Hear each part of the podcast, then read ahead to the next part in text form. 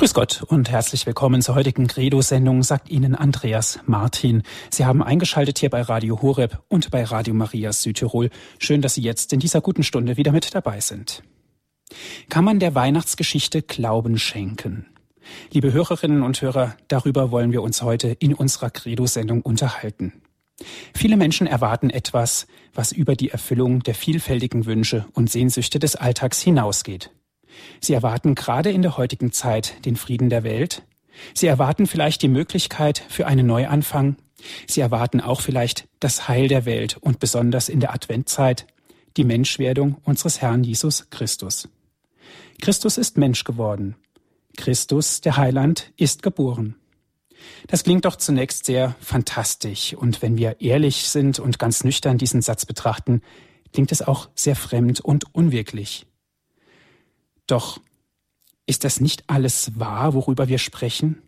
Wir sprechen doch seit über 3000 Jahren von Jesus Christus, dass er Mensch geworden ist. Soll das eine These sein? Heute wollen wir in unserer Credo-Sendung nachforschen und uns darauf besinnen, was die Weihnachtsgeschichte uns als Christen sagt.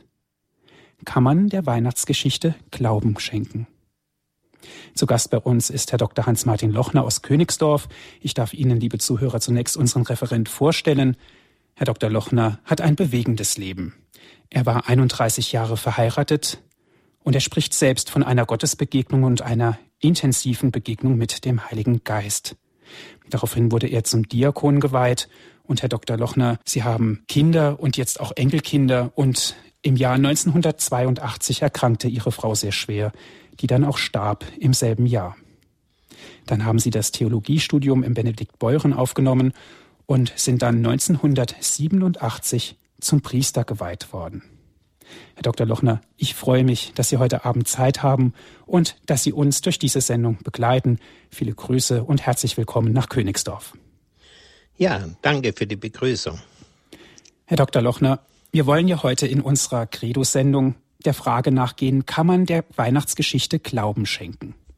Haben Sie schon mal an der Echtheit der Weihnachtsgeschichte je gezweifelt? Ja, das lässt sich gar nicht so schnell beantworten. Weihnachten, wie ich ein kleines Kind war, war für mich das Ereignis des Jahres. Und ich habe auch noch deutlich in Erinnerung, dass damals die Übernatur in mein Leben eingebrochen ist, dass ich wirklich Gott erlebt habe in dieser Zeit besonders intensiv, aber auch sonst. Und äh, wie ich dann älter geworden bin und diese ganze Ernüchterung der Jugendjahre kamen, sind meine Zweifel immer größer geworden. Und schließlich, ich bin, ich bin ungläubig geworden. Ich habe keinen Gottesdienst mehr besucht. Äh, ich habe an allem gezweifelt, muss ich sagen. Da war wie eine Wand, vor der ich stand. Äh, das hat sich dann geändert, äh, als ich 1949, also 47, habe ich meine spätere Frau kennengelernt. Wir haben sehr viel über den Glauben gesprochen. Ich bin dann 49 gläubig geworden, äh, katholisch geworden. Ich war ja vorher evangelisch. Und da äh, habe ich wieder voll Zutrauen bekommen zu diesen Berichten und habe also auch Ach ja, dazwischen äh, ist noch etwas passiert, nämlich ich kann mich noch erinnern, wie ich als junger Mensch aus dem Krieg zurückkam. Ich war noch ein Jahr Soldat und das wird wahrscheinlich so 45 gewesen sein, wie ich dann das Weihnachtsoratorium nachts alleine, weil bin ich aufgestanden, äh, noch aufgeblieben. Die ganze Familie war im Bett und ich habe das Oratorium mir angehört. Und da ist mir ganz wehmütig geworden. Ich war ja damals noch ungläubig äh, hatte ich so das Gefühl, Mai war das als Kind schön, wo diese Welt für mich lebendig war und jetzt ist das alles weg. Es war richtig, ich habe die richtige äh, Sehnsucht danach, diese Welt wieder zu begegnen. Und wie gesagt, dann nach 49 fing das dann an. Aber besonders äh, stark hat da 1972 die Heiliggeistbegegnung gewirkt. Von dieser Stunde an wusste ich, was da in der Heiligen Schrift steht, das ist die pure Wahrheit. Das war so klar, das ist mir da auch in diesem Erlebnis so klar gezeigt worden, dass ich eigentlich von da ab nie mehr zweifeln konnte. Ja, soweit mein Versuch, Ihre Frage zu beantworten. Dankeschön, Herr Dr. Lochner. Gestatten Sie mir bitte noch eine zweite Frage. Sie ja. haben ein langes Leben, Sie haben den Krieg miterlebt, haben Sie gesagt. Und der Krieg und Weihnachten, das sind natürlich ja zwei Gegensätze, die es kein zweites Mal mehr gibt. Wie verbinden Sie das? Die Kriegszeit mit der Weihnachtszeit. Kommt da nicht direkt der Zweifel auf? Kann man überhaupt der Weihnachtsgeschichte Glauben schenken? Also ich muss sagen, in, der Kriegszeit äh, vor allem äh, dann, ach so, ja, 46, nee, im, im Winter 45 habe ich das wohl, äh, was ich da erzählt habe mit dem Weihnachtsfeuerturm, aber äh, 44 auf 45 des Weihnachten, da ging es so turbulent zu, da war überhaupt kein Denken mehr in dieser Richtung. Das kann man sich gar nicht vorstellen, wenn wir damals wirklich ständig in Lebensgefahr waren. Da hatte man für solche Fragen auch nach Religion, nach Gott oder so überhaupt keine Zeit. Im Übrigen war ich damals eigentlich der festen Überzeugung, dass ich das Kriegsende nicht überleben würde. Es war für mich ein großes Aha-Erlebnis. 8. Mai, der Krieg ist zu Ende und ich lebe noch. Damit habe ich nicht gerechnet. Wir hatten wirklich unser Leben abgeschrieben in der Zeit. Ja, also da war ein solcher Gegensatz, aber immerhin an eins erinnere ich mich noch, nämlich äh, vorher, bevor wir Soldaten wurden, waren wir in München bei der Flak. Da war übrigens in der Nachbarbatterie damals äh, der jetzige Papst, war auch äh, Flakhelfer gewesen, wie ich auch. Und da hatte ich also äh, unseren Tisch an im Advent immer schön äh, in unserer Stube schön geschmückt und, und mit, mit, Ess, mit Kerzen und mit, mit Zweigen und so habe ich ein bisschen versucht, so äh, Weihnachtliches in, in unsere Flakstellung zu bringen. Das weiß ich noch, aber es war eben ohne Glauben, es war eigentlich nur die Erinnerung an früher. Aber sonst äh, kann ich also von einem Gegensatz, äh, den habe ich damals nicht erfahren, sondern wir waren in einer anderen Welt. Das kann man sich heute überhaupt nicht mehr vorstellen, wie das ist, wenn man in so einem turbulenten Zeit leben muss. Das, das war eine, wirklich, das war eine Katastrophe für uns damals. Ja, aber wie gesagt, umso schöner, dass ich heute wieder äh, äh, anknüpfen kann. Das war übrigens auch ganz bewusst, dass das, was dann passiert ist, wie ich wieder gläubig wurde, dass ich unmittelbar an meine Erfahrung in der Kindheit angeknüpft habe. Und ich habe das auch von anderen Menschen erfahren, die eine ähnliche äh, Weg gegangen sind, dass sie plötzlich wieder in diese Früherfahrung anknüpfen konnten, wie ich überhaupt meine, dass jedes Kind mit einem gewissen Wissen um Gott auf die Welt kommt ein, ein unbewusstes Wissen, aber äh, auch fragloses Wissen darum. Und dass wenn das Pflänzchen gepflegt wird, und das ist in meiner Kindheit zunächst schon geschehen, wenn das gepflegt wird, dass da was aufgehen kann. Nur es kommt dann heute immer wieder dieser Winter der Pubertät, in der äh, dieses Pflänzchen also einzugehen droht. Prima, ja. Dankeschön, Herr Dr. Lochner. Liebe Hörer, kann man der Weihnachtsgeschichte Glauben schenken, ist das Thema. Herr Dr. Lochner, wir freuen uns nun sehr auf Ihre Ausführungen. Ja, ich möchte eigentlich damit beginnen, dass nicht nur die Weihnachtsgeschichte heute eingezweifelt wird, sondern viele Aussagen im Neuen Testament werden angezweifelt. Auch von Priestern, auch von Theologen. Und sicherlich haben das auch manche Hörer schon erlebt, dass sie da solche Zweifel hörten und dass sie verunsichert worden sind. Und interessant ist eines, nämlich wenn Althistoriker sehen, wie unsere Theologen heute mit der Heiligen Schrift umgehen und wie sie ständig Fragezeichen anbringen und immer wieder sagen, das kann nicht so gewesen sein und das muss anders gewesen sein, äh, dann schütteln sie nur den Kopf. Dass wir mit unseren Quellen, auf denen unser Glaube beruht, derart umspringen, äh, muss man wirklich sagen.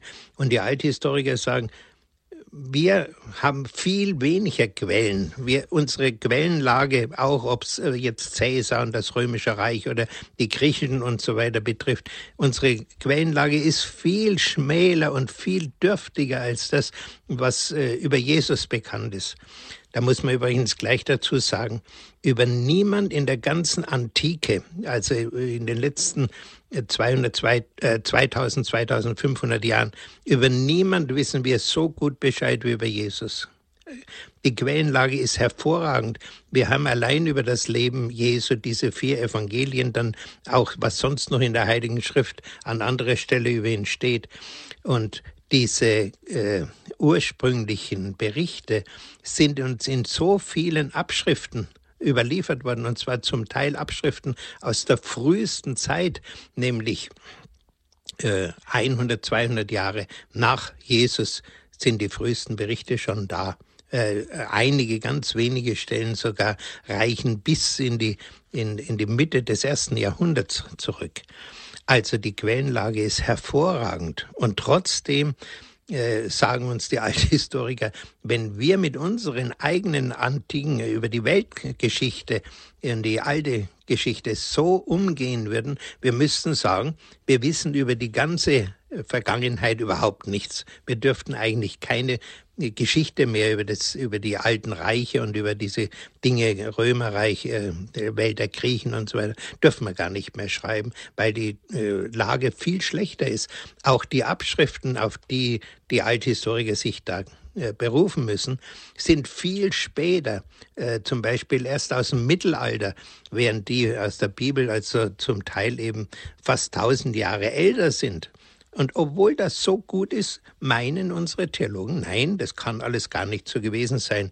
Und manchmal denke ich, frage ich mich wirklich, glaubt man heute wirklich, dass unsere, äh, unsere manche unserer Theologen, dass äh, sie heute besser wissen können, was damals gewesen ist, als die Menschen, die das miterlebt haben und die das berichtet haben, weil sie aus erster Hand und informiert waren. Also wie gesagt, das ist ein ganz trübes Kapitel jetzt auf die Kindheitsgeschichte noch zu kommen, beziehungsweise auf Lukas, der ja ganz wesentlich über die Kindheitsgeschichte berichtet hat.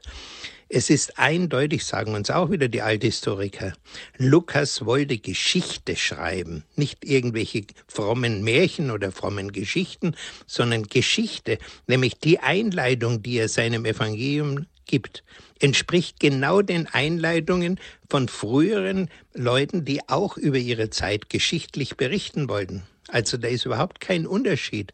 Hier ist jemand, der ernsthaft bemüht ist, das, was geschehen ist, ins Wort zu geben. Und ich lese diese Stelle nochmal vor, äh, um das, damit man hört, wie, welcher Anspruch da hinter dem Bericht von Lukas steht. Er schreibt, schon viele haben sich unternommen, es unternommen, einen Bericht über all das abzufassen, was sich unter uns ereignet und erfüllt hat. Dabei hielten sie sich an die Überlieferung derer, die von Anfang an Augenzeuger, Augenzeugen und Diener des Wortes waren. Nun habe auch ich mich entschlossen, vor allem von Grund auf sorgfältig nachzugehen, um es für dich, hochverehrter Theophilus, der Reihe nach aufzuschreiben. Man muss sich vor Augen halten, er sagt also, er ist äh, von Anfang an zu den Augenzeugen, zu denen, die es erlebt haben, gegangen und hat sich unterrichten lassen. Und dann hat er sich entschlossen, allem von Grund auf sorgfältig nachzugehen.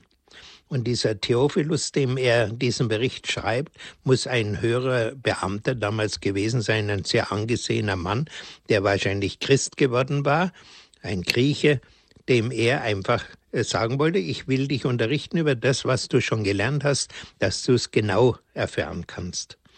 Und dieses Evangelium da wird heute gerne gesagt, ach, die Evangelien sind lange nach Jesus geschrieben, da hat kein Augenzeuge mehr gelebt und so weiter. Aber das stimmt überhaupt nicht. Zum Beispiel beim Lukas-Evangelium, da kann man sich ausrechnen, dass es vor 64 nach Christi geschrieben sein muss. Jesus um 33 gekreuzigt worden. Also vor 64 war dieser, muss dieser Bericht schon geschrieben worden sein. Und zwar deswegen, weil ja anschließend der Lukas nach dem Evangelium auch noch die Apostelgeschichte schreibt. Und da berichtet er ja, dass er mit dem Apostel zusammen zeitweise auf Reisen war, ihn also sehr gründlich befragen konnte auch und seine Predigten miterlebt hat. Und äh, dass äh, vom Tod des Apostels Paulus, der etwa um 63, 64 hingerichtet worden ist, weiß er noch gar nichts. Also da ist unbedingt vorher, äh, er weiß nur, dass Paulus nach Rom gekommen ist und dort gefangen war. Äh, nach aller Wahrscheinlichkeit ist er sogar noch mal freigekommen worden. Aber das weiß äh, Lukas zu dieser Zeit, wo er den Bericht schreibt, gar nicht. Und wenn die Apostelgeschichte die zweite Schrift war, die er verfasst hat, was ja aus Ein dem Eingang deutlich hervorgeht, dann muss also das Evangelium noch vorher geschrieben worden sein. Ist also sehr früh zu einer Zeit geschrieben worden, wo viele Menschen noch gelebt haben, die all das, was da berichtet werden, selber erlebt hatten, selber mit dabei gewesen sind. Wenn man also dann anschaut, ja, wenn eigentlich doch die Quellenlage und auch der, die Bemühen von Lukas, äh, die Wahrheit zu berichten, wenn das so eindeutig ist, warum gibt es dann trotzdem diese vielen Zweifel, die heute also so viele Menschen bewegen? Da muss man sagen, es gibt in der äh, heutigen modernen Theologie ein Dogma, dass es Wunder nicht gibt und dass es nie Wunder gegeben hat und auch nie welche geben kann. Das ist die Überzeugung noch von sehr vielen heute. Und Sie müssen sich nicht wundern, wenn Sie als äh, Teilnehmer am Gottesdiensten oder bei Berichten, Exerzitien oder sonst wo äh, solche Theorien hören, dass man also sagt, die Wunder, die kann man nur allgemein äh, auslegen, bildlich auslegen, so wie sie geschehen sind, sind, wie sie beschrieben werden, sind sie nicht geschehen. Äh, glauben Sie das nicht, wenn Ihnen das gesagt wird. Äh, diese Theologen sind noch geprägt von einer Physik, die vor über 100 Jahren gültig war, die sogenannte klassische Physik. Da sagte man, alles ist durch Gesetze ganz klar geregelt, Ursache, Wirkung. Und äh, da kann ein Eingreifen Gottes, ein wunderbares Eingreifen Gottes, kann gar nicht stattfinden. Das ist eindeutig Ergebnis der Wissenschaft. So wird's so hat man das damals gesehen und man hat geglaubt, man hat also wirklich letzte Erkenntnis darüber. Aber seitdem ist also, sind über 100 Jahre vergangen und schon in der Mitte des folgenden Jahrhunderts äh, entdeckt man durch die Atomspaltung und die Atomphysik, dass es da sehr viele rätselhafte Beobachtungen gibt, so dass man schon damals anfing zu sagen, oh, offensichtlich hat hier Gott sich eine Lücke gelassen, durch die er nach wie vor eingreifen kann ins Weltgeschehen. Und inzwischen ist das vor allem über die Quanten, sogenannte Quantenphysik, eindeutig zu belegen. Diese Quanten, diese kleinsten Einheiten, äh, die es in der Atom, bei den Atomteilchen gibt, diese kleinsten Einheiten, die haben eine gewisse Freiheit. Die sind nicht durch das Ursache-Wirkungsprinzip äh, streng gebunden, sondern vor allem das einzelne äh, Quant hat eine gewisse Freiheit, sich zu entscheiden, wie es reagieren will. Und da besteht sowohl von Menschen her eine Einflussnahme auf das Quant, als auch natürlich von Gott her. Also da gibt es eine Möglichkeit, dass die strenge Kausalität, das ist aber allgemeines Wissen heute der Physik, das ist also, ich bin kein Physiker, aber das kriegt jeder, der einigermaßen gebildet ist heute mit, äh, dass äh, die, die Kausalität in diesem Bereich, in dieser zwingenden Form nicht gibt sondern dass es hier eine gewisse Freiheit gibt und dass Gott für mein Empfinden diese Freiheit wirklich benutzt hat, um in dieses Geschehen einzugreifen. Und er kann darin eingreifen. Und wie gesagt, die Forschungen gehen immer noch weiter. Äh, da, wer sich auf dem Laufenden hält, der weiß, dass es ganz rätselhafte Dinge gibt. Ich bin auch der Meinung, wie der Bernhard Filber, der kürzlich gestorben ist, dieser bekannte Physiker, der Erfinder und Priester war, äh, der von einer gelenkten Evolution spricht, dass also äh, über diese Möglichkeiten, die in der Quantenphysik liegen, Gott in die Evolution hineingewirkt hat und diese Veränderungen bewirken konnte, vor denen wir äh, eigentlich rätselhaft stehen und die Darwinschen Erklärungen von absolut nicht, nicht ausreichen. Ja, aber nun wollen wir uns mal diese Berichte anschauen. Es ist ja interessant, dass es nicht nur einen Bericht über die Geburt Jesu gibt, sondern zwei Berichte. Der erste Bericht, der stammt von Lukas, das ist der bekannte, den wir auch in der Weihnachtszeit hören. Äh, an sich beginnt er ja mit der Verkündigung, dass der Engel zu Maria kommt, dass er sagt, äh, sie, die als Jungfrau äh, lebt, sie soll vom Heiligen Geist ein Kind empfangen. Heiliger Geist wird über dich kommen. Und äh, dass sie dann äh, sagt, mir geschehe nach deinem Wort. Der Engel sagt ihr weiter, die, deine Base Elisabeth, die als unfruchtbar galt, die hat auch äh, jetzt ein Kind empfangen. Bei Gott ist kein Ding unmöglich. Geht sie dann zu Elisabeth, äh, übrigens eine weite Reise. Wie wir in Israel waren, sind wir die Strecke abgefahren. Also da war äh, Maria mehr als einem Tag, wahrscheinlich zwei, drei Tage unterwegs, um von Nazareth da in die Nähe, äh, El Karem heißt dieses Gebiet im jüdischen Gebirge, um dahin zu kommen, wo Elisabeth damals gelebt hat. Ja, dann erzählt uns also Lukas weiter, dass eine Volkszählung anberaumt war, dass deswegen Josef und Maria nach Bethlehem gehen mussten, dass in Bethlehem dieses Kind auf die Welt kam, dieses angekündigte Kind, äh, und zwar nicht in einem Haus, sondern in einem Stall, weil kein Platz war, und auch, dass da Hirten äh, von Engeln unterrichtet worden sein über das, was da jetzt geschieht, in, in Bethlehem geschehen ist, dass sie hingekommen seien, dass sie das gesehen hatten. Und schließlich endet dieser Bericht damit zunächst mal, dass Jesus dann anschließend im Tempel noch dargestellt wird als Erstgeborener, musste er sozusagen dem Herrn überantwortet werden. Das ist also in Kürze dieser Bericht, wie, ihn, wie wir ihn von Lukas her haben. Und wenn wir uns dann anschauen, wie war das mit dem Bericht von Matthäus? Wer also die Heilige Schrift hat, der kann im ersten Kapitel von Matthäus nachlesen, dass da auch ein Bericht über die Geburt Jesu steht. Und da heißt es, ich lese mal diese Stelle jetzt wörtlich vor, äh, weil sie uns weniger vertraut ist als dieser Bericht von Lukas. Mit der Geburt Jesu Christi war es so. Maria, seine Mutter, war mit Josef verlobt noch bevor sie zusammengekommen sind, zeigte es sich, dass er ein Kind erwartete durch das Wirken des Heiligen Geistes. Josef, ihr Mann, der gerecht war und sie nicht bloßstellen wollte, beschloss, sich in aller Stille von ihr zu trennen. Während er noch darüber nachdachte, erschien ihm ein Engel des Herrn im Traum und sagte, Josef, Sohn Davids, fürchte dich nicht, Maria als deine Frau zu, dich, zu dir zu nehmen, denn das Kind, das sie erwartet, ist vom Heiligen Geist. Sie wird einen Sohn gebären, ihm sollst du den Namen Jesus geben, denn er wird sein Volk von seinen Sünden erlösen. Soweit also zunächst einmal dieser erste Bericht, aber äh, Matthäus fährt dann ja bekanntlich noch fort, nämlich, dass es da Sterndeuter im Osten gibt, Babylon, äh, die fragen, und die aus, aus den Sternen, da geht ein Stern auf, den sie sehen, und dann fragen sie sich, dieser Stern deutet doch hin, dass ein äh, König geboren wird in Israel und dann gehen sie zu Herodes, wo ist der neugeborene König der Juden? Wir haben seinen Stern aufgehen sehen und sind gekommen, um ihn zu huldigen. Herodes fällt aus allen Wolken, ruft seine Schriftgelehrten zusammen. Ja, wo könnte denn dieses Kind auf die Welt kommen? Und dann finden die da eine Stelle beim Propheten Micha.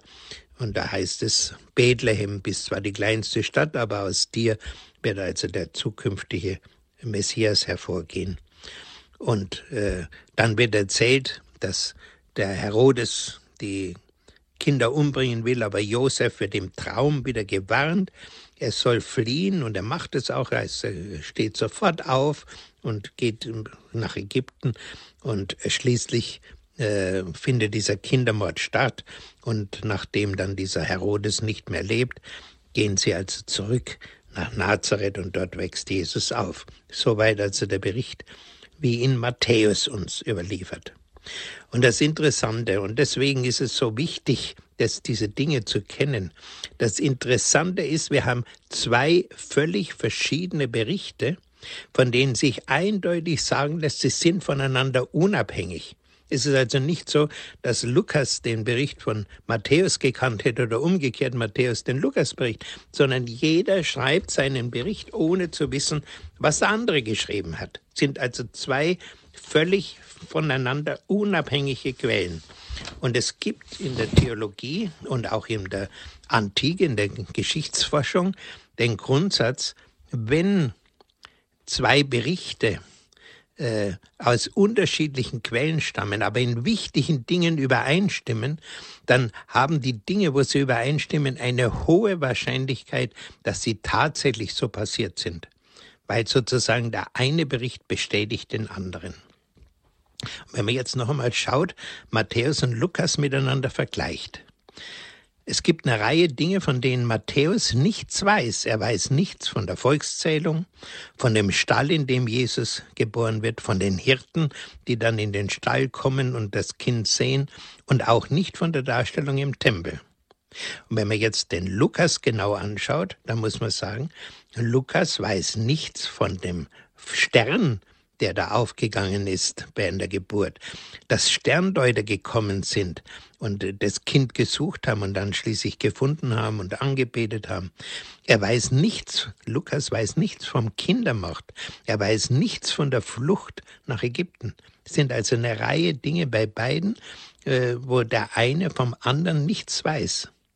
Aber jetzt kommt eben das Interessante in den wichtigsten Einzelheiten, die heute bezweifelt werden von so manchen Theologen, in den wichtigsten Einzelheiten stimmen sie überein, so dass also die Wahrscheinlichkeit, dass es, dass sie, das zutrifft, auch nach dem Urteil der Geschichtsforscher hochwahrscheinlich ist. Und das, was also da übereinstimmt bei beiden. Maria war eine Jungfrau. Das Kind wie, wie das heute von manchen behauptet wird, ja, Jesus war doch bestimmt das Kind von Josef. Die beide sagen unabhängig voneinander, nein, das war nicht ein menschlich gezeugtes Kind. Maria war eine Jungfrau und die Empfängnis geschah durch den Heiligen Geist, sagen beide mit aller Deutlichkeit und mit aller Eindringlichkeit.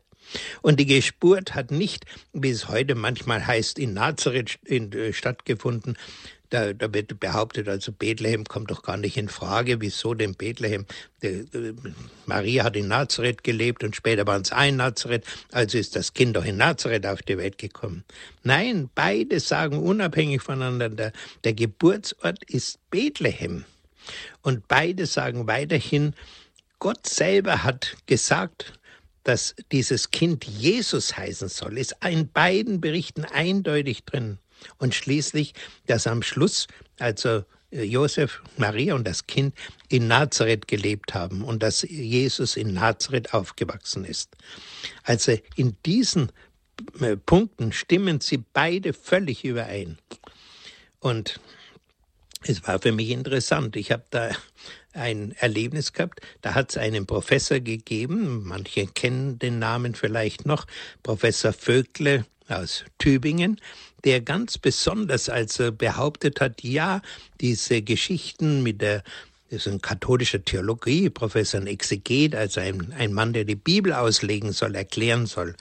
Der hat behauptet, also, das sind legendäre Berichte, die also, die wahrscheinlich äh, keinen historischen Hintergrund haben. Mehr oder weniger, ja, Traditionen, das hat sich halt, das Volk hat halt sowas erzählt und so, aber das hat also keine Wahrheitswahrscheinlichkeit für sich. Dieser Professor Vögtle war vor vielen Jahren, ist er schon her, in München in der Akademie und hat da auch wieder über diese Dinge gesprochen.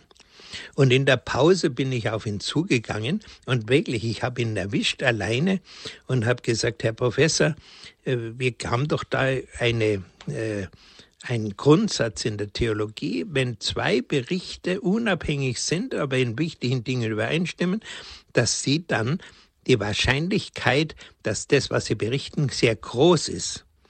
Da sagt er, ja, ja, dieser Grundsatz ist richtig, den vertrete ich auch.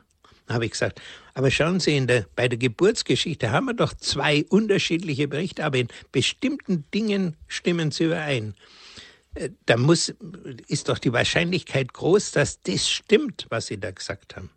Ach nein, also so kann man das nicht sehen, hat dann der Professor gesagt, hat ein paar so Floskeln gesagt und dann ist er verschwunden. Also das war für mich interessant, äh, dass er auf der einen Seite das zugibt, dass da zwei Berichte sind, aber auf der anderen Seite die Konsequenzen dieser er ziehen müsste als Wissenschaftler, dass er die nicht bereit ist zu ziehen. Warum? Äh, weil halt der Grundsatz war, Wunder kann es nicht gegeben haben, also kann Maria nicht vom Heiligen Geist ein Kind gekriegt haben und äh, die Engel können nicht die Hirten zu den Hirten gesprochen haben, all das kann so gar nicht passieren. Ja, und wenn wir jetzt noch ein bisschen uns näher anschauen, auf wen geht wahrscheinlich der Bericht von Lukas zurück? Wer kann wissen, dass der Engel zu Maria gekommen ist und was er ihr gesagt hat? Das kann niemand wissen außer Maria selber. Also entweder hat Lukas Maria persönlich kennengelernt, das durchaus wahrscheinlich ist, dass er mit ihr mal drüber sprechen konnte. Aber wenn nicht, dann hat Maria zu irgendwelchen Bekannten das gesagt. Vielleicht zu Josef oder ich weiß es nicht zu wem. Und äh, Lukas hat es von dieser Mittelsperson bekommen. Aber die eigentliche Quelle kann nur Maria sein. Und dasselbe stimmt übrigens für diesen Besuch bei Elisabeth und alles, was da passiert ist. Sie kennen den Bericht sicher, dass da das Kind aufgehüpft hat, dass Elisabeth sagt, wie kommt es, dass die Mutter meines Herrn zu mir kommt und so weiter. Das alles kann nur über Maria bekannt geworden sein oder über Elisabeth, über jemand anderes nicht. Die zweite Frage, wer ist die Quelle für Matthäus? Von wem hat Matthäus diese Dinge? Da muss man sagen, letzten Endes können bestimmte Dinge, die Matthäus berichtet, nur auf Josef zurückgegangen sein, auf niemand anderen. Denn nur Josef konnte berichten, letzten Endes, was er geträumt hat, was wie ihm gesagt worden ist, dass er Maria zu sich nehmen kann. Das kann niemand anderes äh, ihm äh, wegnehmen. Das kann nur von ihm selber stammen letzten Endes. Und auch dann diese späteren Träume, dass er, das, dass er fliehen soll nach Ägypten oder wie er dann in Ägypten ist, wo er dann im Traum gesagt wird, jetzt kannst du wieder zurückkommen, weil der König, der das Kind verfolgt hat, dass der gestorben ist was wahrscheinlich im Jahr 6 nach Christus, äh, 6 vor Christus gewesen ist. Dazu muss man noch etwas sagen, nämlich Jesus ist im Jahre 6 vor Christus geboren. Das ist mit, äh, kann man mit Sicherheit sagen, weil er auch in den Evangelien steht, dass das noch zur Zeit des Königs Herodes war. Und auch äh, diese ganze Geschichte mit den Sterndeutern, da hat ja Herodes noch gelebt. Herodes ist aber ich kann es jetzt nicht ganz genau sagen, sechs oder vier äh, vor Christus gestorben. Also äh, das muss unmittelbar kurz vor seinem Tod alles passiert sein. Das geht übrigens, dieses äh, etwas komische Geburtstermin, der geht auf einen äh, Mönch zurück, der ein paar Jahrhunderte später äh, versucht hat, äh, das alles genau in Jahreszahlen anzugeben. Und da hat sich da ein bisschen geirrt, hat ein paar Probleme gehabt. Ja, jetzt noch ein paar Einzelheiten, die bestätigen und darauf hinweisen, dass diese Berichte echt sind. Zunächst mal die Volkszählung. Aller Wahrscheinlichkeit, soweit wir es heute wissen, hat es mehrere äh, örtliche Volkszählungen gegeben, aber dann später auch mal eine große unter Augustus. Aber die Volkszählung, zu der Maria und Josef nach Bethlehem gegangen sind, die waren wahrscheinlich noch nicht die unter Augustus. Äh, da ist also ein Irrtum passiert, die muss vorher gewesen sein. Aber was man mit Sicherheit heute weiß, die bei, der, bei diesen sogenannten Volkszählungen liefen die Dinge genauso ab, wie sie uns im Evangelium geschildert werden. Und zwar hat man eine Steuererklärung von einer Frau gefunden bei, also die Archäologen, die äh, Geschichtswissenschaftler, eine Familienarchiv von einer Frau Babata. Das ist in Qumran in, diesen, in einer dieser Höhlen gefunden worden. Und da zeigt sich, die Frau hatte Besitz in äh, einer bestimmten Stadt und musste in diese Stadt mit ihrem Mann gehen, um bei der Volkszählung sich zu melden. Bei dieser Volkszählung ging es nicht nur darum zu zählen, wie viele Leute gibt es, sondern das Wichtigere war äh, die Steuererfassung. hier wurden die Leute erfasst, die Grundbesitz hatten, und da wurde festgelegt, wie viel Steuern sie für ihren Besitz sozusagen, Art Vermögensteuer, die sie zu zahlen haben. Und deswegen war äh, die Vorschrift, auch wenn eine Frau ähm, Besitz hatte, musste sie zusammen mit ihrem Mann hingehen. Sie durfte nicht ohne ihren Mann hingehen. Der Mann musste dabei sein. Aber so wie es äh, in Bethlehem liegt, die Bethlehem ist die Stadt Davids. Und beide, sowohl Maria wie auch Josef, stammen aus dem Hause Davids. Das heißt, die hatten in Bethlehem Grundbesitz noch aus, aus, von ihren Vorfahren her. Und deswegen mussten sie beide dorthin äh, und für, für diese Steuererfassung sich dort melden. Das ist also die, die eine Sache, die man sieht. Äh, zum Beispiel auch diese Frau Babata musste eine Strecke von ungefähr 40 Kilometer zurücklegen, um dorthin zu kommen, wo sie ihren Besitz hatte. Und so mussten auch äh, äh, Josef und Maria von Nazareth eine ziemlich weite Strecke gehen, um nach Bethlehem zu kommen, um dort ihren Besitz anzumelden. Dann weiterhin, was auch dafür spricht, dass diese Dinge, diese Berichte echt sind. Äh, so Orte, wo was geschichtlich passiert ist, die sind in der Tradition der Menschen sehr verankert. Und äh, die, die vergessen sie nicht so schnell. Das erzählt eine Generation der anderen weiter. Und so ist äh, bis in die früheste Zeit hinein nachweisbar, dass in Bethlehem nicht nur äh, gesagt worden ist, hier ist Jesus geboren, sondern man hat die Stelle, wo er geboren ist, im Gedächtnis behalten. Und über diese Stelle hat man die spätere Geburtskirche in Bethlehem gebaut.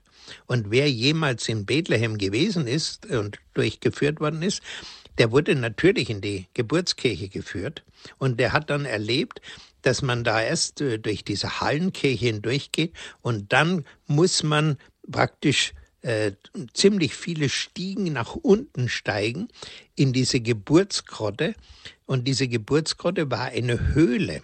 Also Jesus ist nicht in einem Stall nach unserem, so wie wir heute unsere Krippen bauen, so ein, ein Bauernstall, wo, wie wir es uns heute vorstellen, sondern dieser Stall war eine Höhle. Und in dieser Höhle wird man da runtergeführt. Und ich werde auch nie vergessen, wie wir in Bethlehem waren.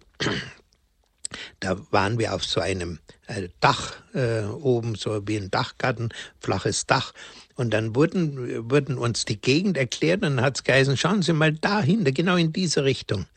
Da ist das Hirtenfeld. Das ist das Feld, wo die Hirten auf dem Felde waren und wo der Engel zu ihnen gesprochen hat. Und wir sind dann ein paar Tage später oder, oder gleich am selben Tag, glaube ich sogar, sind wir zum Hirtenfeld gefahren und da wurde uns gezeigt, dass in diesem Hirtenfeld auch heute noch eine ganze Reihe solcher Höhlen da sind. Und wir haben in einer dieser Höhlen Gottesdienste gefeiert. Und diese Höhlen sind nicht, wie wir es uns vorstellen, so runde äh, Höhlen, sondern die sind flach, also fast hallenartig.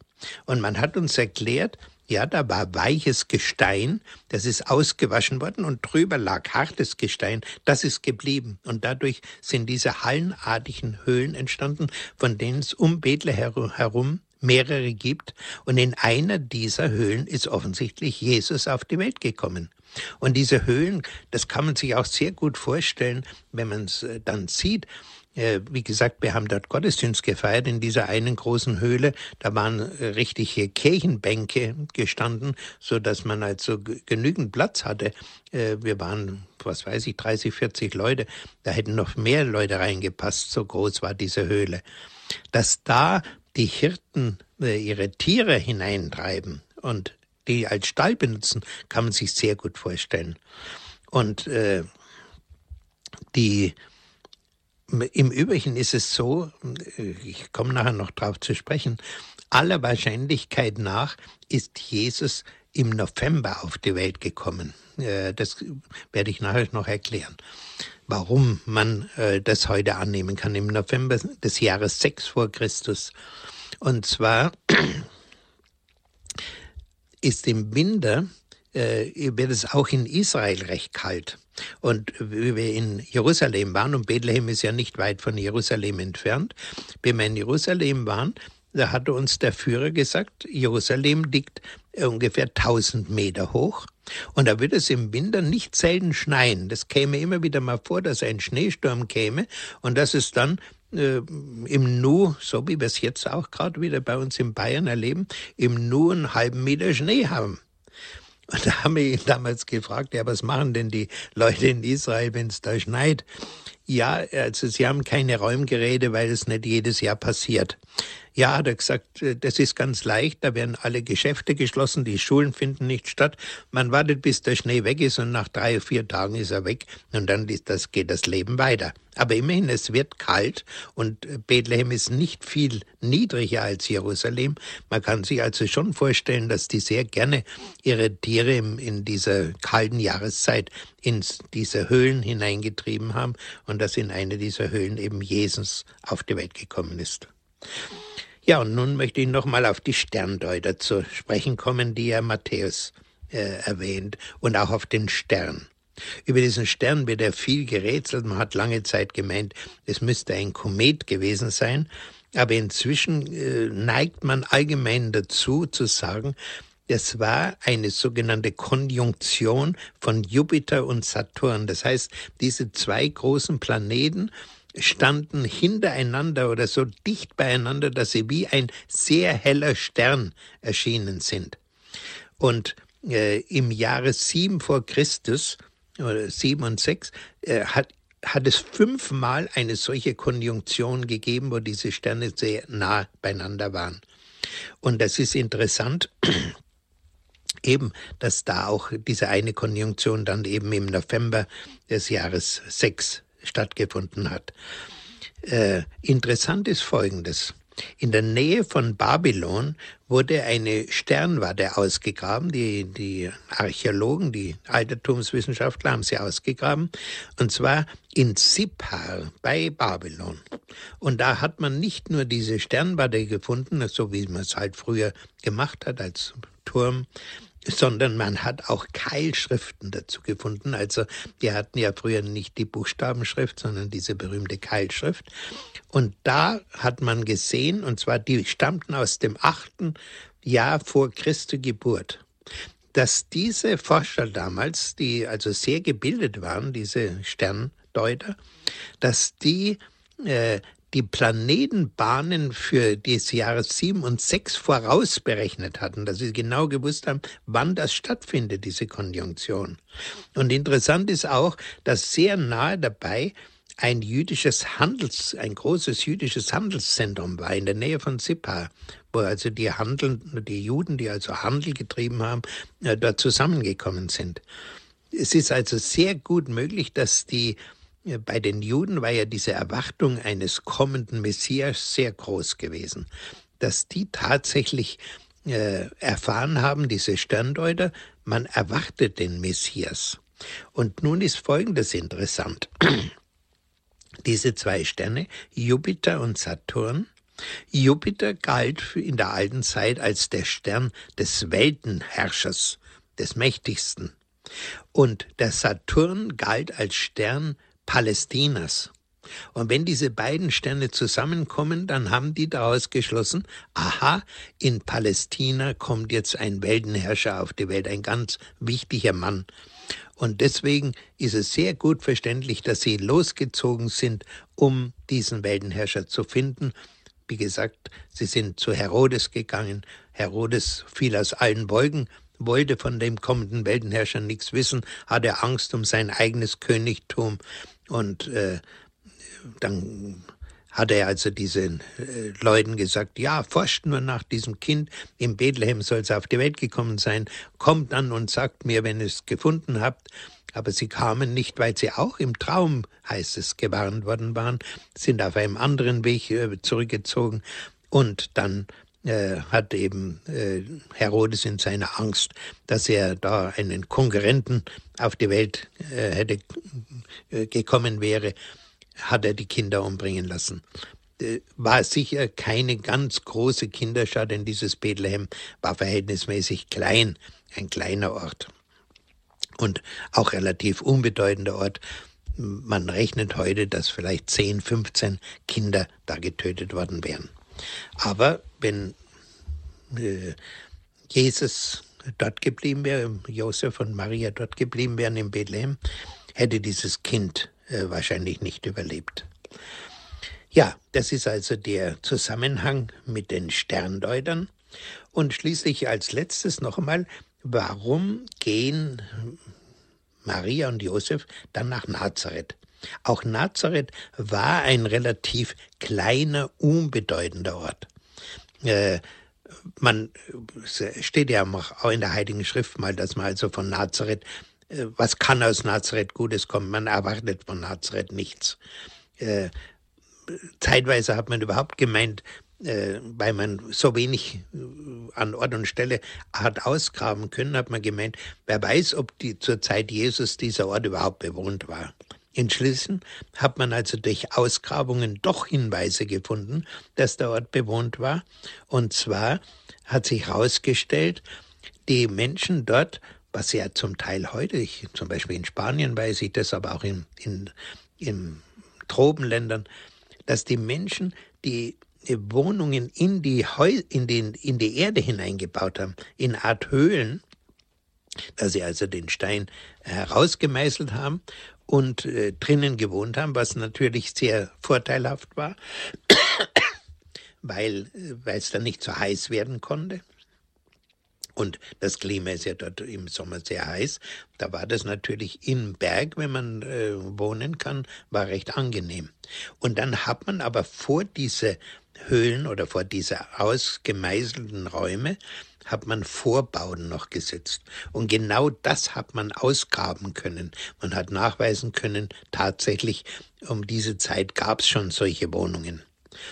Und wenn man dann weiter fragt, ja, also wir sagen ja normalerweise, Josef war ein Zimmermann. Aber das ist ein an sich zu geringer Ausdruck. Das war, äh, hinter diesem Ausdruck verbirgt sich mehr. Er war eine Art Baumeister, ein Mann, der also äh, Bauten erstellt hat. Und wenn er also in Bethlehem da vielleicht gar nicht sehr viel zu tun hatte, weil das also äh, wenig in diese Richtung gebaut worden ist, warum lebt er in Bethlehem? Äh, äh warum lebt er in, in Nazareth? Und da kann man eindeutig heute sagen, in Nazareth hat er gelebt, weil in der Nachbarstadt Sephoris, eine berühmte Stadt, die zeitweise sogar Hauptstadt in Israel gewesen ist, beziehungsweise in, in diesem Teil von Palästina, dass in Sephoris solche starken Zerstörungen waren, dass man also hier äh, viele Handwerker brauchte, die die Häuser wieder aufgebaut haben.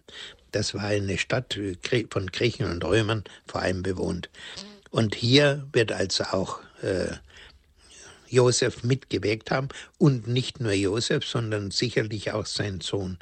Denn äh, er hat ja relativ lange äh, war er im Alltag gestanden, berufstätig sozusagen gewesen, bevor durch die Taufe des Johannes bei ihm dann dieser Ruf erging, dass er jetzt mit seiner, mit seiner Aufgabe als Messias tätig werden sollte, wo er dann zu Johannes zieht und wo er dann dort getauft wird.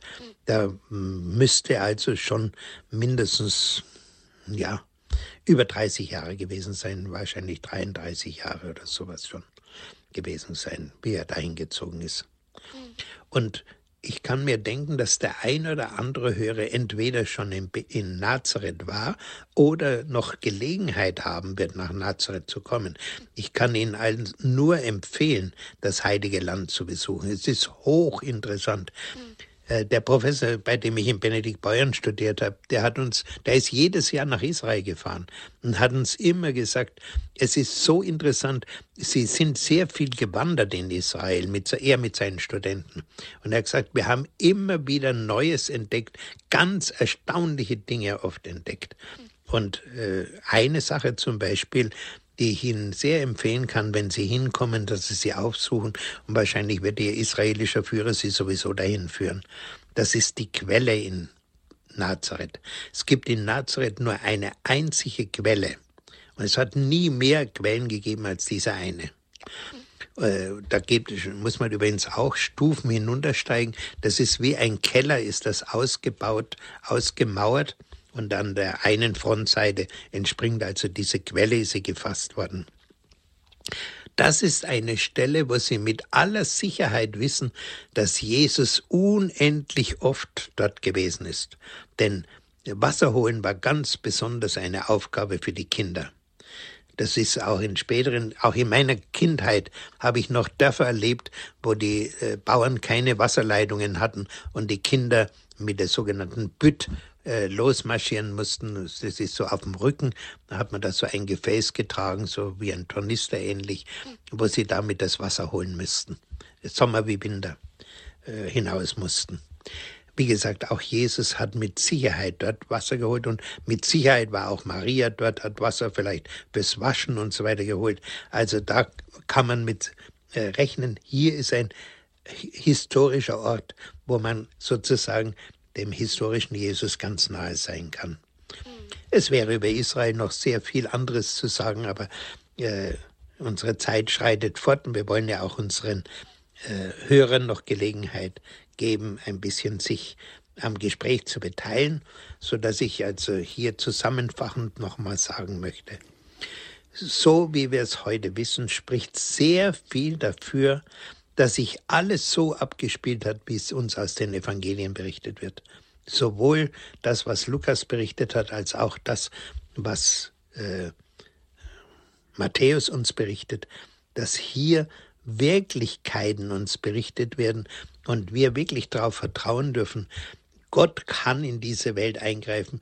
Bei Gott ist kein Ding unmöglich, so sagt es ja der Engel zu Maria.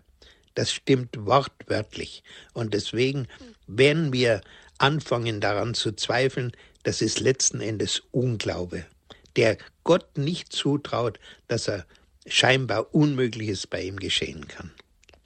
Ja, und damit möchte ich jetzt für, für den Moment mal schließen.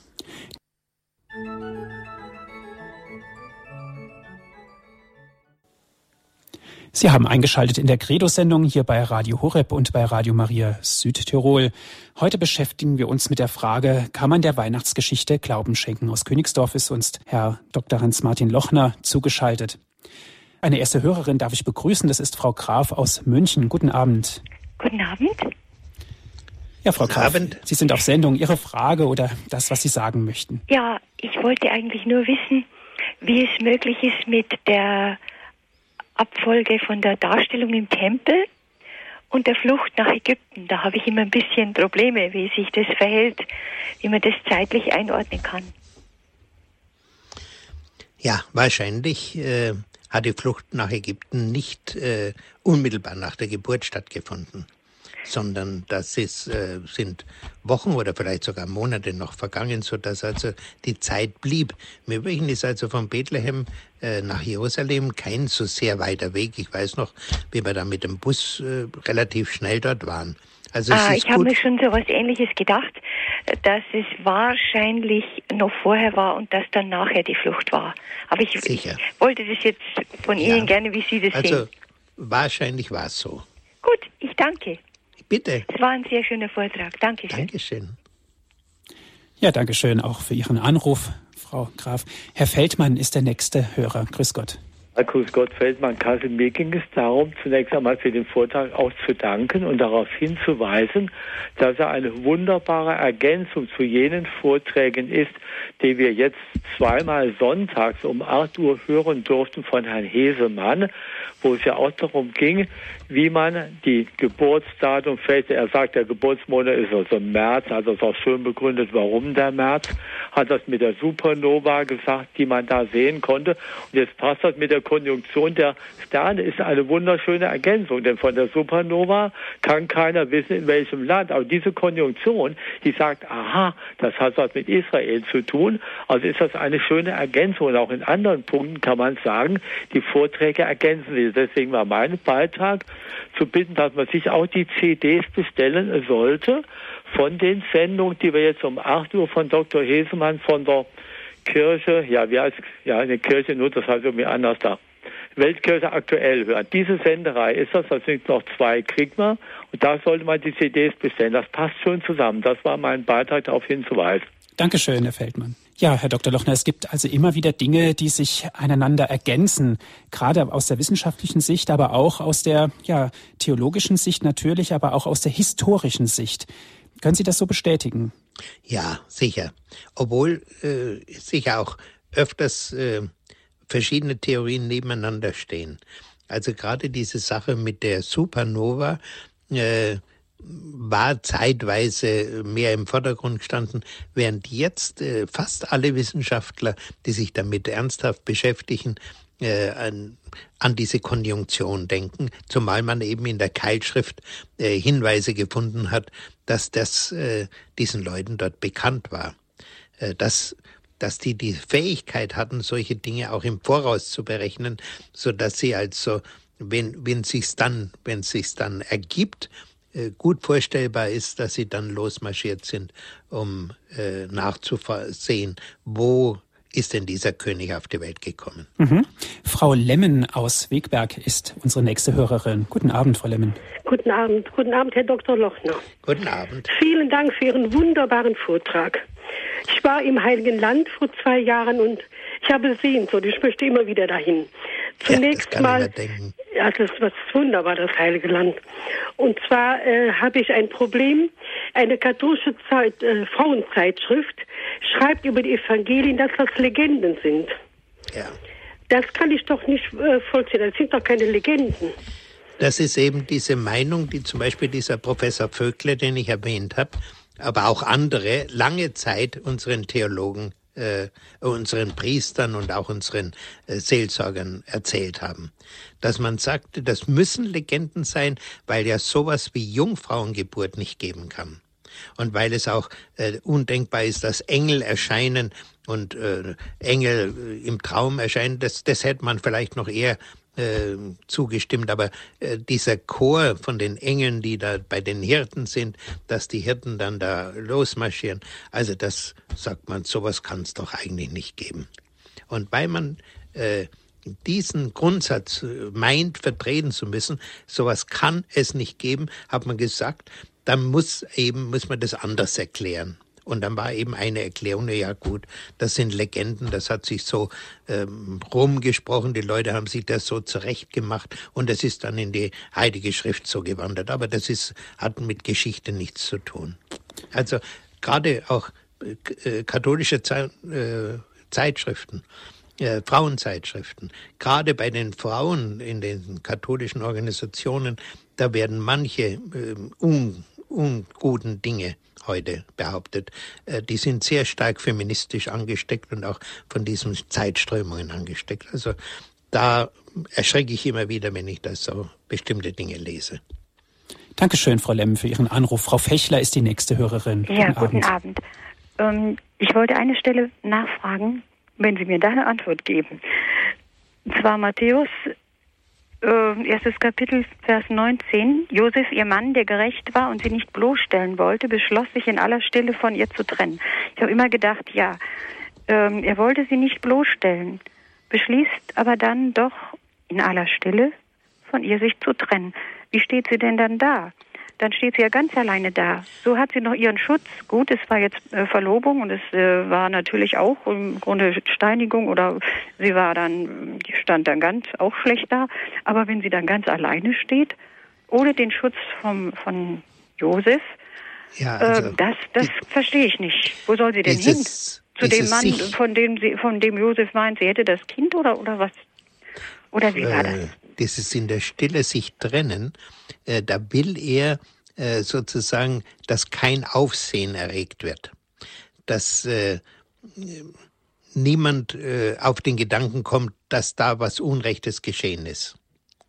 Äh, trennen, also gut, das Kind ist von jemand anderem, das ist nicht von mir, aber wenn er das natürlich an die große Glocke gehängt hätte äh, und sich darüber öffentlich auch anderen Menschen gegenüber beschwert hätte, dann wäre Maria ein, ein äh, Kind des Todes gewesen. Die wäre umgebracht worden. Das ist ja heute im Orient noch so. Ich weiß nicht, ob Sie das ein bisschen verfolgen, was da so passiert. Ne? äh, selbst eine vergewaltigte Frau, äh, die braucht noch nicht mal ein Kind kriegen. Allein die Tatsache, dass sie vergewaltigt worden ist, kann dazu führen, dass sie umgebracht wird, gesteinigt wird heute. Und dieses Steinigen wollte er ihr ersparen. Wobei dieses ein gerechter Mann, das muss man richtig verstehen. Das im, bei Matthäus und im Alten Testament ist der Gerechte ein Heiliger. Einer, der also ganz sozusagen nach den Geboten lebt und der äh, auf jeden Fall äh, alles richtig machen will. Gerecht, richtig, da ist diese Beziehung. Ne? Das ist der alttestamentliche Ausdruck für Heiligkeit, wenn man so will. Heiligkeit im eigentlichen Sinn hat es ja noch nicht geben können, aber äh, deswegen dieser Ausdruck gerecht. Also er ist ein Mann, der wirklich äh, äh, nach dem Ges äh, Gesetzen und auch nach den Propheten leben will, äh, das Liebesgebot durchaus kennt und er will Maria schonen. Das ist eindeutig. Er will nicht, dass ihr was passiert. Er, er steht zu, insofern zu ihr, aber trennen natürlich muss er sich, weil er, weil sie ja praktisch einem anderen gehört. Ne? Denn woher, so, solange er nicht weiß, woher das Kind kommt, kann er doch nur annehmen, sie hat einen anderen. Und dann hat sie ja auch einen anderen Schutz. Hätte sie ja auch gehabt. Aber wie gesagt, der, im Traum wird er aufgeklärt. Es ist wunderbar. Äh, zeigt übrigens auch, dass Maria äh, über das, was sie da erlebt hat mit dem Engel, dem Josef nichts berichtet hat, sondern dass sie äh, das für sich behalten hat. Es ist sozusagen ein, ein solches Geheimnis, darüber kann man mit anderen nicht reden, hat sie für sich behalten. Äh, gibt ja auch dann später diesen wunderschönen Satz von äh, über sie. Äh, Maria aber bewegte alle diese Dinge in ihrem Herzen, diese Gedanken diese Ereignisse. Sie bewegt sie in ihrem Herzen, aber sie redet nach draußen nicht drüber. Ja, Herr Dr. Lochner, ein schönes Schlusswort. Vielen herzlichen Dank für heute Abend, dass Sie sich die Zeit genommen haben und dass Sie auch uns in dieses Thema hineingeführt haben und auch das etwas kritische kann man der Weihnachtsgeschichte Glauben schenken, dass wir das auch etwas kritisch betrachten durften. Ich bedanke mich auch bei den Hörern für Ihre Fragen. Das waren sehr interessante Fragen. Danke für den Anruf. Liebe Hörer, wenn Sie gerne diese Sendung noch einmal hören möchten, sie wurde für Sie aufgezeichnet, bestellen Sie sich eine CD bei unserem CD-Dienst. Das geht ganz einfach unter folgender Telefonnummer 08323 9675120. Noch einmal die Telefonnummer von unserem CD-Dienst, das ist die 08323 9675120 wenn Sie die Möglichkeit für das Internet haben unter www.horeb.org, das ist unsere Internetadresse, können Sie sich diese Sendung auf Ihrem Computer herunterladen und erneut anhören. www.horeb.org ist unsere Internetadresse. Und jetzt zum guten Schluss, Herr Dr. Lochner, darf ich Sie noch um den Segen bitten. Ja, Herr, ich bitte dich jetzt für alle, die mitgehört haben, dass du in ihre Herzen kommst, dass du den Glauben an dich immer mehr verstärkst und dass sie auch immer deutlicher spüren, dass sie der Heiligen Schrift vertrauen dürfen, dass du durch den Heiligen Geist diese Dinge eingegeben hast und den, den Evangelisten in Erinnerung gegeben hast, so wie du das zugesagt hast. Ich werde euch an alles erinnern, was ich euch gesagt habe. So segne euch alle und schenke euch allen auch ein äh, gesegnetes Weihnachtsfest, der allmächtige Gott, der Vater, der Sohn und der Heilige Geist. Amen. Viel Freude noch im weiteren Programm wünscht Ihnen Ihr Andreas Martin.